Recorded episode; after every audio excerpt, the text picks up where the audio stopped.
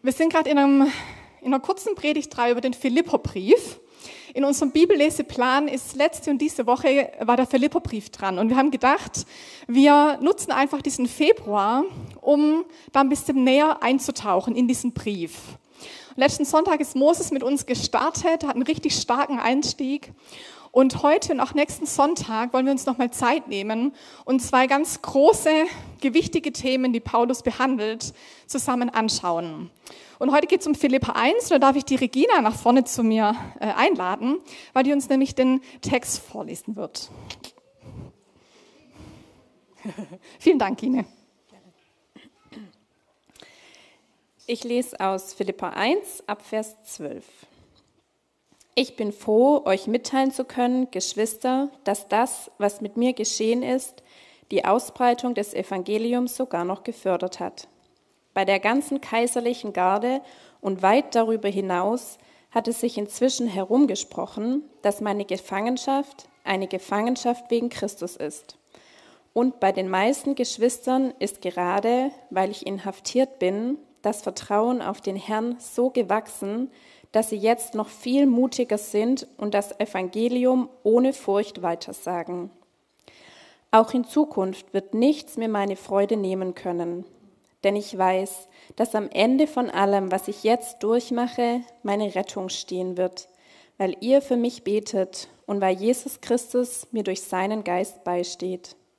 Ja, es ist meine sehnliche Erwartung und meine feste Hoffnung, dass ich in keiner Hinsicht beschämt und enttäuscht dastehen werde, sondern dass ich, wie es bisher immer der Fall war, auch jetzt mit ganzer Zuversicht auftreten kann und dass die Größe Christi bei allem sichtbar wird, was mit mir geschieht, ob ich nun am Leben bleibe oder sterbe. Denn der Inhalt meines Lebens ist Christus und deshalb ist Sterben für mich ein Gewinn. Andererseits kann ich, solange ich noch hier auf der Erde lebe, eine Arbeit tun, die Früchte trägt. Daher weiß ich nicht, was ich vorziehen soll. Ich bin hin und her gerissen. Am liebsten würde ich das irdische Leben hinter mir lassen und bei Christus sein. Das wäre bei weitem das Beste. Doch ihr braucht mich noch und deshalb, davon bin ich überzeugt, ist es wichtiger, dass ich weiterhin hier auf der Erde bleibe. Darum bin ich auch sicher, dass ich nicht sterben werde, sondern euch allen erhalten bleibe. Aber das Entscheidende ist, lebt so, dass es im Einklang mit dem Evangelium von Christus steht. Dann werdet ihr, ob ich nun komme und euch besuche oder ob ich nur aus der Ferne von euch höre, einmütig zusammenstehen. Ihr werdet Seite an Seite für den Glauben kämpfen, der sich auf das Evangelium gründet und werdet euch durch nichts von euren Gegnern einschüchtern lassen. Er hat euch die Gnade erwiesen, nicht nur an Christus zu glauben, sondern auch für Christus zu leiden. Ja, ihr habt jetzt denselben Kampf zu bestehen wie ich, den Kampf, den ihr miterlebt habt, als ich bei euch war und in dem ich, wie ihr gehört habt, immer noch stehe. Vielen Dank. Wir müssen uns vorstellen, Paulus schreibt diesen Brief an die Philipper, als er selber im Gefängnis sitzt. Vielleicht gefesselt, gebunden. Und er lässt uns hier teilhaben an seinen Empfindungen und auch wie, es ihm, wie er damit umgeht, in dieser Gefangenschaft zu sitzen.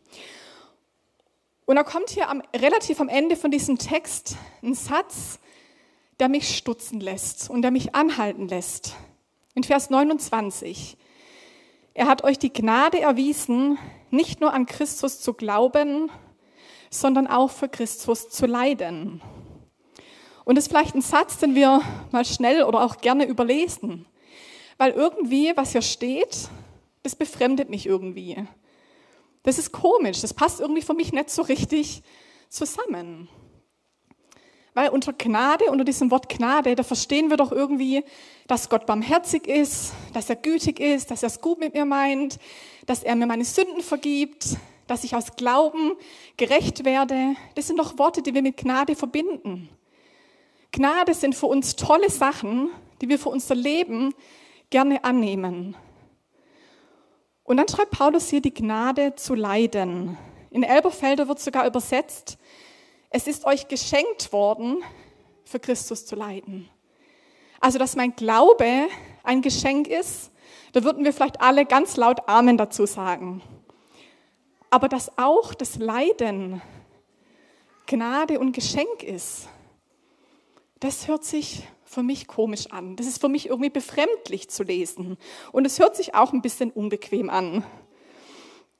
Weil normalerweise denke ich, vom Leid, da wollen wir vielleicht einen großen Bogen außenrum machen. Lieber uns wegducken. Das ist nichts Schönes, was wir in unserem Leben brauchen oder wollen. Und wenn, wenn wir in Leid sind, dann beten wir auch gerne, sagen wir Gott, bitte nimm es schnell weg. Und dann schaue ich mir aber Paulus an, jetzt hier im Philipperbrief, aber insgesamt auch in seinem Leben. Und ich merke, für ihn ist dieses Leiden irgendwie was Normales. Es ist irgendwie ein Teil, der zu seiner Jesus-Nachfolge dazugehört. Das ein Teil davon sein darf. Als Paulus sich bekehrt, also zu Jesus findet, hat er ein ganz krasses Erlebnis mit Jesus. Und dann schickt Gott einen Mann zu ihm, und er erfährt Berufung und Gott sagt, hey, ich möchte dem Paulus sagen, dass ich ihn ausgewählt habe als ein Werkzeug, dass er meinen Namen groß machen soll unter allen Völkern. Hey, was für eine Berufung. Halleluja. Und dann heißt es im nächsten Satz, und ich will ihm zeigen, wie viel er von jetzt an um meines Namens willen leiden muss. Also Paulus wusste von Anfang an, wenn ich die Seiten wechsle, wenn ich vom Christenverfolger zum Jesus-Nachfolger werde, würde es ein Teil davon sein, dass ich Leid ertragen muss. Und eine, eine Geschichte finde ich total beeindruckend. Als er seiner, nach seiner dritten Missionsreise nach Jerusalem reisen will, kommt er in verschiedene Städte. Und in zwei Städten kommen Menschen zu ihm, die sagen, der Heilige Geist hat mir gezeigt, dass du leiden wirst in Jerusalem. Und in der einen Stadt sagen die, hey, der Heilige Geist hat uns gezeigt, bitte geh nicht dorthin.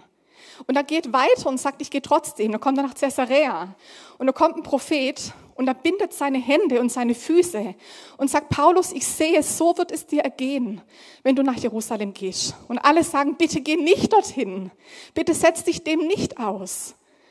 Und dann sagt Paulus was, was mich zutiefst ergreift. Er sagt, lasst mich gehen, denn für Jesus, den Herrn, bin ich nicht nur bereit, mich binden zu lassen, mich gefangen nehmen zu lassen. Für ihn bin ich auch bereit zu sterben. Unsere Schlussfolgerungen bei Leid, unsere ganz natürlichen Schlussfolgerungen sind irgendwie, geht, geh dort nicht hin, Paulus. Geht dort nicht hin. Dort würde ich was Blödes erwarten. Und er sagt, Gott schickt mich dahin und ich ducke mich nicht weg und ich werde es in Kauf nehmen. Er ist sich bewusst, was auf ihn zukommen kann. Aber er wäre bereit, es in Kauf zu nehmen. Für ihn war Leid irgendwie nicht losgekoppelt von seinem Glauben, zu sagen, wenn ich Jesus nachfolge, wird mein Weg geradlinig verlaufen und wird nie mehr was Blödes passieren. Nee. Für ihn war das irgendwie ein Teil seiner Nachfolge. Und ich finde, von Paulus lernen wir so schön, was es heißt, Jesus in unserem Leid nachzufolgen, fröhlich und hingegeben nachzufolgen. Und wenn wir so hören, ja, für Christus leiden, dann denken wir vielleicht als allererstes an Menschen, die ihr Leben aufs Spiel setzen für Jesus. Missionare, die die Heimat verlassen, die Dinge riskieren. Ich denke auch an verfolgte Christen. Es gibt diese ähm, Organisation Open Doors, kennt von euch vielleicht manche, die sich verfolgte Christen einsetzen. Und auf der Homepage von ihnen heißt es, dass weltweit mehr als 365 Millionen Christen in 78 Ländern wegen ihres Glaubens intensiver Verfolgung und Diskriminierung ausgesetzt sind. Das ist immens. Ich habe hier mal eine Folie mitgebracht vom Weltverfolgungsindex von Open Doors. Und die roten, die orangenen Länder sind die, in denen intensive Verfolgung passiert. Und die roten sind die, wo man so sagt, sogar sagt, extreme Verfolgung. Auf Platz eins seit Jahren unumstritten Nordkorea. Platz zwei ist Somalia, Platz drei ist Libyen. Und ich habe mich ein bisschen eingelesen, wie der Alltag von Christen dort aussieht. Und es ist wirklich furchtbar, wenn wir uns überlegen, dass es Brüder und Schwestern im Glauben sind, die ihren Glauben nicht frei leben können.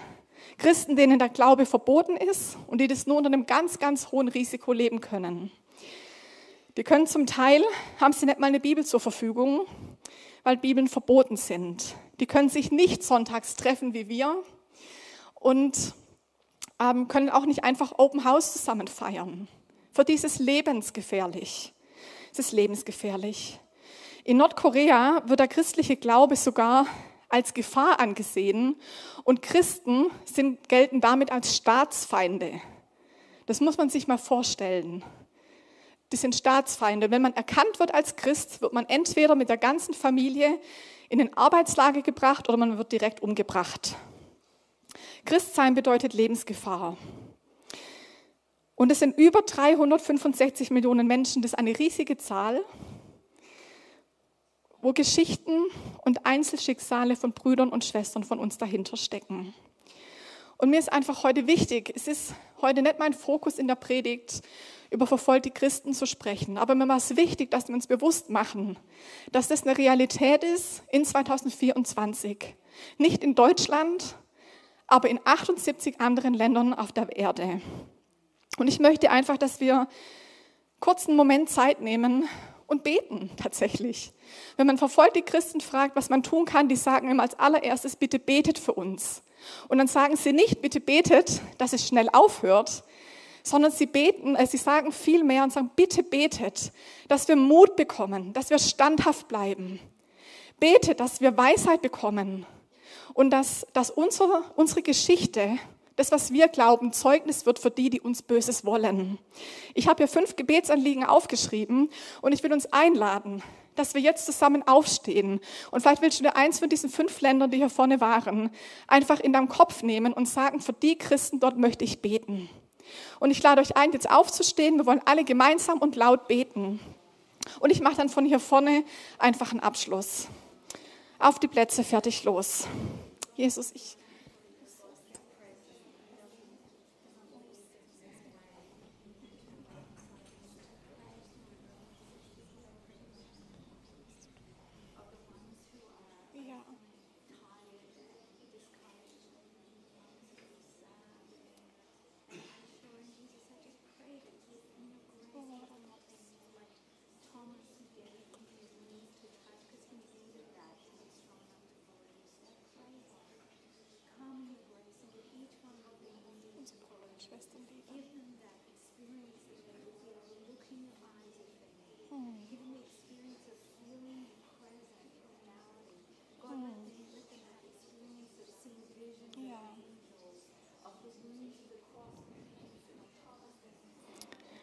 Ja, Gott, ich danke dir, dass deine Augen und dein Herz auch ganz besonders da sind, wo Christen eben so leiden, weil sie an dich glauben und weil sie dir nachfolgen.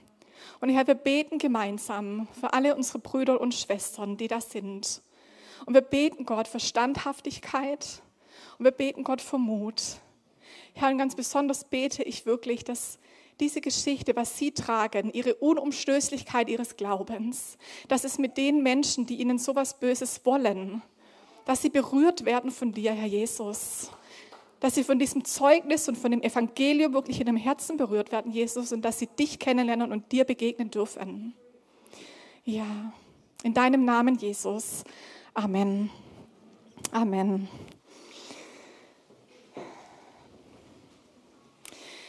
Ja, wenn wir so für verfolgte Christen beten, mir ist klar, dass es nicht die Realität ist für uns hier in Deutschland. Und ich möchte nicht, dass ihr heute rausgeht und sagt, ja, das für Christus leiden, das hat mit mir gar nichts zu tun, das betrifft nur Menschen weit weg. Oder dass ihr nach Hause geht mit einem schlechten Gewissen und sagt, oh, wir müssen alle jetzt viel mehr leiden. Das ist nicht mein Anliegen. Aber ich glaube, dass dieses Thema sehr wohl was mit uns zu tun hat. Weil Gott in unserem Leid nachzufolgen, wenn Gnade in, über meinem Leben nicht heißt, jetzt ist alles prima, sondern ich verstehe die Welt nicht mehr und, und ähm, wenn es eben nicht heißt, alles läuft nach meinem Plan, wenn Schwierigkeiten da sind, das betrifft uns sehr wohl.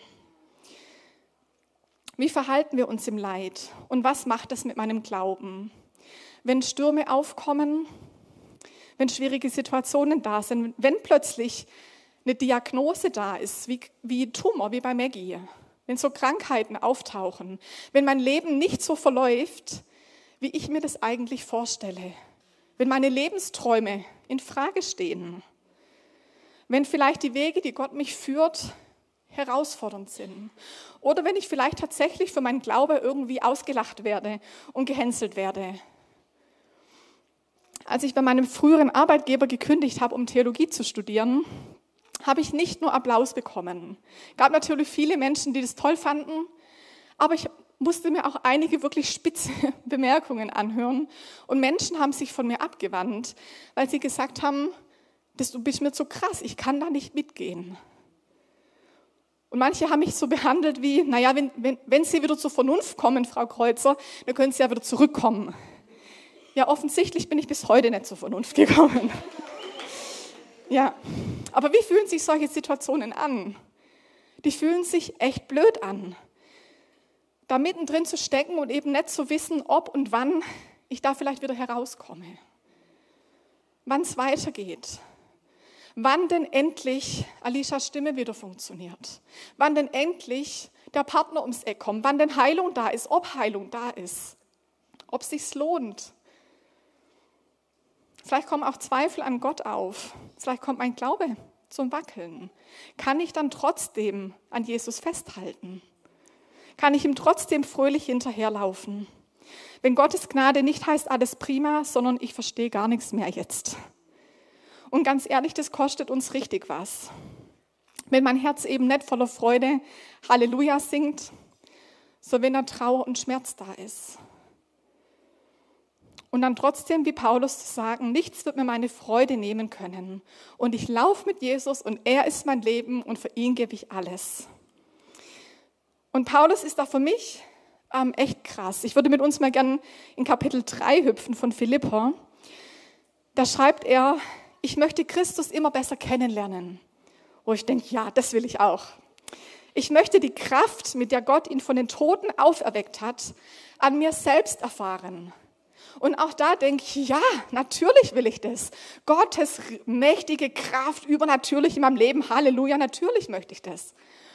Und dann sagt er, und ich möchte an seinem Leiden teilhaben, sodass ich ihm bis in sein Sterben hinein ähnlich werde. Boah, krass. Das ist krass. Ich meine, Jesus hat ist am Kreuz für uns gestorben. Er hat die Sünde der ganzen Welt getragen. Das ist eine einmalige Sache. Aber Jesus hat gelitten. Er hat richtig viel Leid ertragen. Er wurde verlassen, er wurde verraten, er wurde gefoltert, er wurde ausgelacht, eben bis hin zum Tod. Und er hat damit auch gerungen. Und er hat es ausgehalten. Und Paulus sagt ähm, an einer anderen Stelle, sagt er, wenn von allen Seiten Schwierigkeiten kommen in meinem Leben, wenn ich nicht weiter weiß, wenn ich beschimpft und zu Boden geworfen und verzweifelt bin, also in all dem Leid, den wir in diesem Leben haben und erfahren, dann erfahren wir am eigenen Leib, was es heißt, am Leiden Christi teilzuhaben.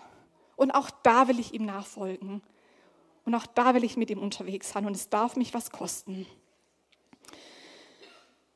Und an Jesu im Leid nachzufolgen, hat für mich noch einen anderen Aspekt. Wir haben es vorhin gesungen, dass er den Sieg für uns errungen hat. Am Kreuz ist der Sieg errungen. Über Tod, über den Teufel. Er hat, hat seine Macht gezeigt. Ein riesengroßer Sieg. Aber dieser große Sieg ging ja in Verbindung mit dem Höhepunkt des Leidens Jesu. Der größte Sieg ging mit dem, mit dem größten Leiden von Jesu miteinander einher. Und vielleicht bedeutet es für uns manchmal auch, dass wir unsere größten Erfolge im dunkelsten Tal erringen. Vielleicht bedeutet es für uns auch, dass wir unsere größten Siege in der dunkelsten Stunde erkämpfen und erringen.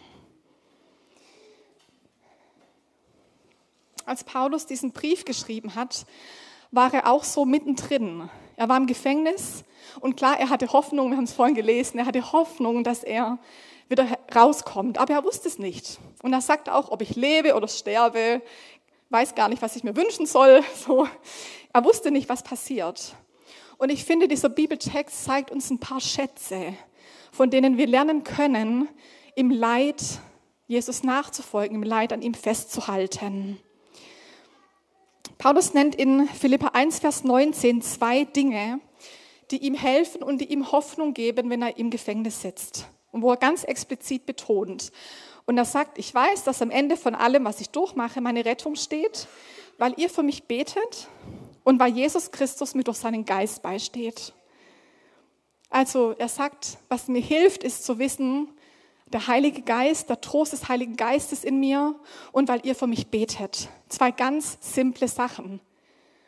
Aber die sind für uns absolut relevant. Bleib verbunden mit Gott und mit Menschen. Und ich glaube, so oft, wenn wir in schwierigen Situationen sind, sind unsere ersten Reaktionen vielleicht eher, uns zurückzuziehen und zu sagen, oh, ich mache es mit mir selber aus. Ich möchte nicht, dass jemand das mitbekommt von meinem Leid. Ich trage das selber. Vielleicht kommen Zweifel an Gott auf und ich kann gar nicht mehr richtig glauben. Und ich glaube, diese zwei Dinge sind so, so wichtig, zu sagen, hey, ich bleibe verbunden mit Gott. Und wenn ich nicht mehr beten kann, weil mir die Worte fehlen oder weil mir die Energie fehlt, aber zu wissen, hey, ich habe den Heiligen Geist in mir und ich bin verbunden mit Gott. Und wenn ich nichts anderes mehr beten kann wie Jesus, dann bete ich Jesus. Und was für ein kraftvolles Gebet ist es? Und vielleicht möchtest du Liedtexte nutzen und Psalmen nutzen. In, dem, in den Psalmen, die Psalmisten haben alle ihre Lebenslagen vor Gott ausgekippt und ausgeschüttet. Und wir denken so oft nur, Dank und Fürbitte ist irgendwie angemessen. Aber wir dürfen genauso unser Leid vor Gott hinknallen und vor seine Füße werfen. Aber bleib verbunden mit Gott und bleib auch verbunden mit Menschen. Paulus sagt hier, weil ihr für mich betet, habe ich Hoffnung weil er weiß um die Gebete, um die Kraft des Gebets, sagt er, kann ich das hier, habe ich Hoffnung. Diese, diese Gemeinschaft und diese Fürsorge von anderen Christen, das ist so wichtig und es ist ihm so wertvoll. Und auch da, so, so simpel wie sich das anhört, möchte ich uns heute ermutigen und sagen, in deinen Leitsituationen, lass es zu, dass andere Menschen für dich beten. Lass es zu, dass deine Familie für dich betet, deine Freunde, deine Lebensgruppe, in der du bist. Nach dem Gottesdienst hier im Gebetsteam, wir als Gemeinde, lass es zu. Lass dir diesen Hoffnungsanker nicht rauben. So bleib verbunden mit Gott und mit Menschen. Der zweite Schatz, den ich in Philippa 1 sehe, ist in Vers 20. Ja, es ist meine sehnliche Erwartung und meine feste Hoffnung, dass sich in keiner Hinsicht beschämt und so weiter und dass die Größe Christi bei allem sichtbar wird, was mit mir geschieht, ob ich nun am Leben bleibe oder sterbe. Denn der Inhalt meines Lebens ist Christus und deshalb ist Sterben für mich ein Gewinn. Paulus ist so krass, finde ich. Jesus ist mein Leben und Sterben ist für mich ein Gewinn.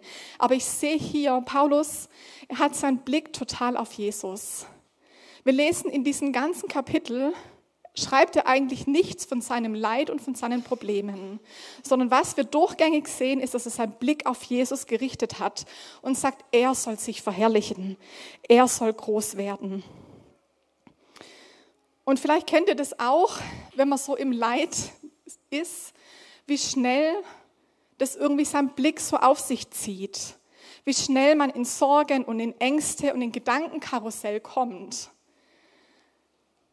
Und ich will uns ermutigen zu sagen, schau auf Jesus. Schau auf Jesus.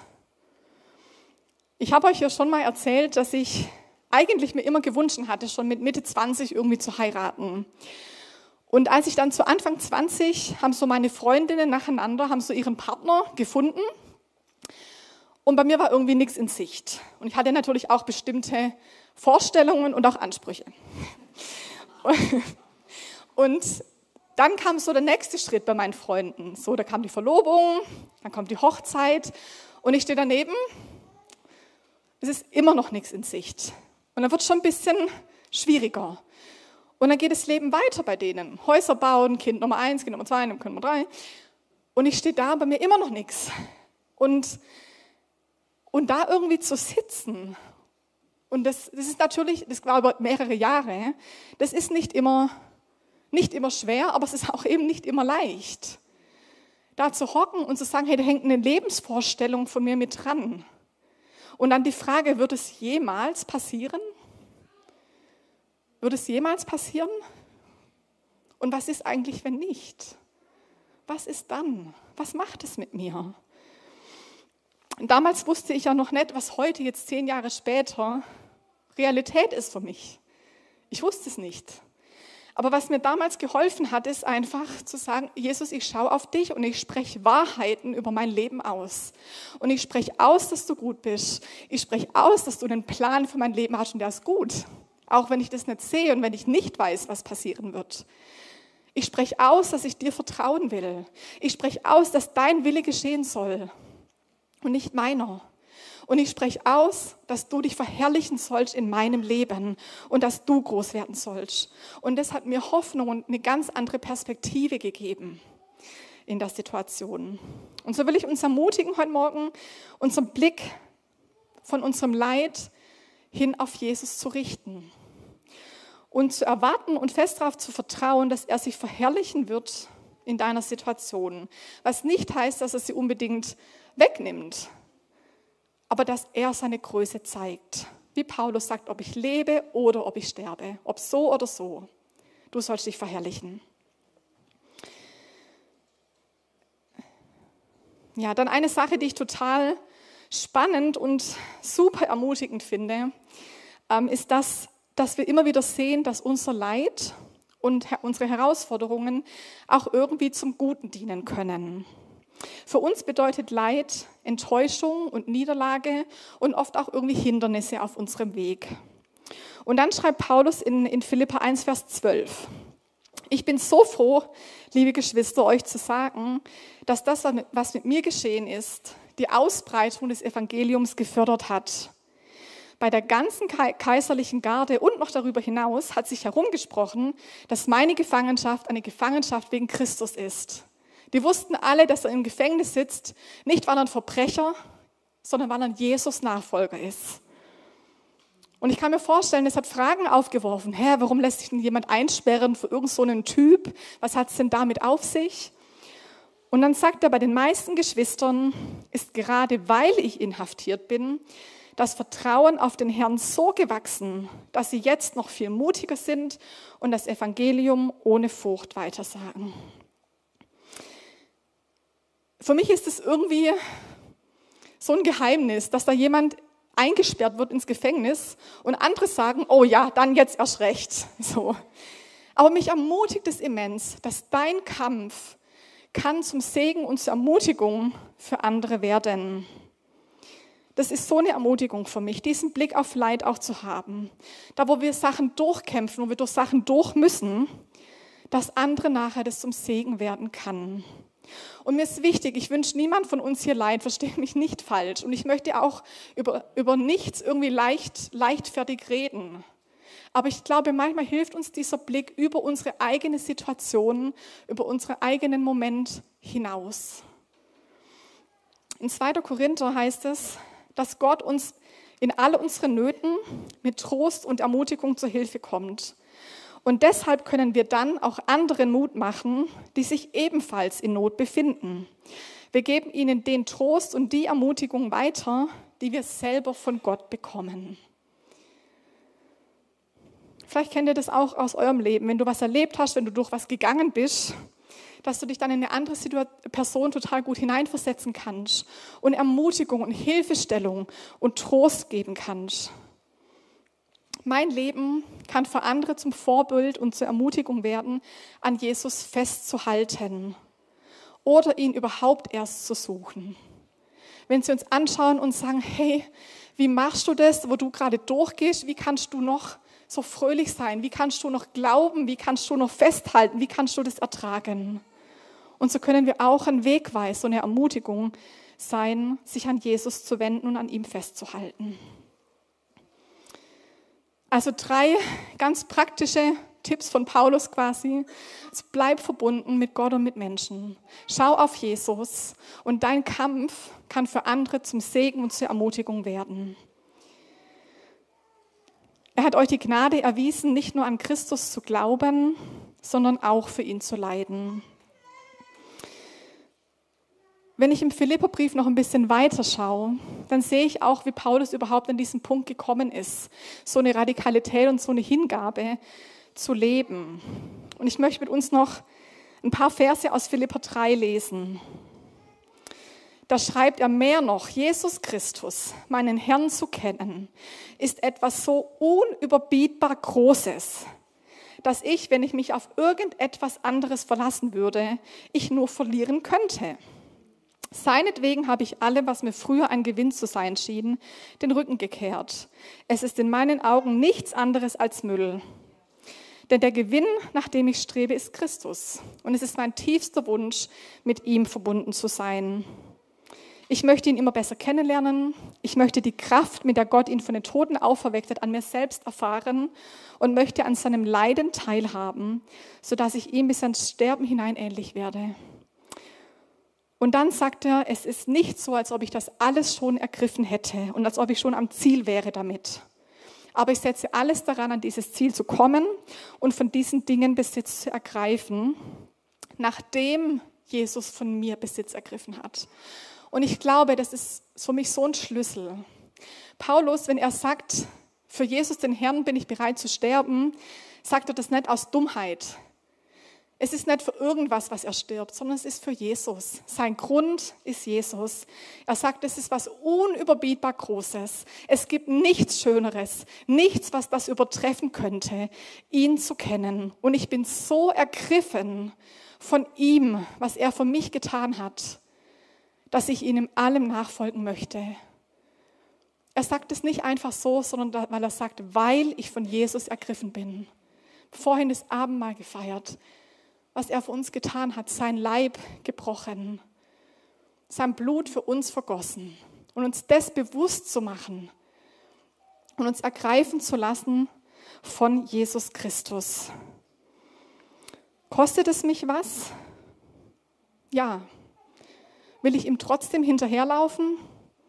Ja, das will ich. Weil Jesus es wert ist. Jesus, weil du es wert bist, folge ich dir nach auch wenn es mir weh tut. Weil du es wert bist, halte ich dir mein ganzes Herz und mein ganzes Leben hin. Weil du es wert bist, kann ich auch in meinem Leid dich anbeten. Weil Jesus es wert ist. Und ich möchte uns heute Morgen einladen, so ich kenne deine persönliche Situation im Moment nicht. Und vielleicht fühlt sich für dich Nachfolge im Moment leicht an. Vielleicht fühlt sich aber auch im Moment sehr schwer an und du gehst durch schwierige Zeiten. Und ich möchte dich einfach einladen, heute Morgen bewusst zu Jesus zu sagen, Jesus, ich laufe dir trotzdem hinterher, weil du es wert bist, weil du es wert bist. Wir singen jetzt gleich noch ein Lied ähm, für den König, für den Herrn. Für ihn geben wir uns hin. Seine Ehre ist unser Ziel. Nichts bedeutet uns jemals so viel. Und ich möchte dich einfach einladen, dieses Lied als Statement, als dein Wunsch über dein Leben, über deine Situation auszusingen. Und ich bete noch mit uns. Jesus, wenn wir heute Morgen hier vor dir stehen und vor dir sitzen, ist mein Wunsch, so wie Paulus sagt, ich möchte dir nachfolgen, ich möchte von deiner Kraft teilhaben, ich möchte aber auch an deinem Leiden teilhaben weil du mich ergriffen hast. So ist mein Gebet so sehr, Gott, dass wir neu ergriffen werden von dir, dass wir neu ergriffen werden von deinem Opfer für uns, dass wir neu ergriffen sind von deiner Liebe für uns. Ja, Jesus, lass uns erkennen, was dein Opfer für uns ist. Mach es in unseren Herzen ganz groß. Fülle unser Herz und fülle unser Leben mit deiner Liebe. Ja. Danke, Jesus. Danke, Jesus.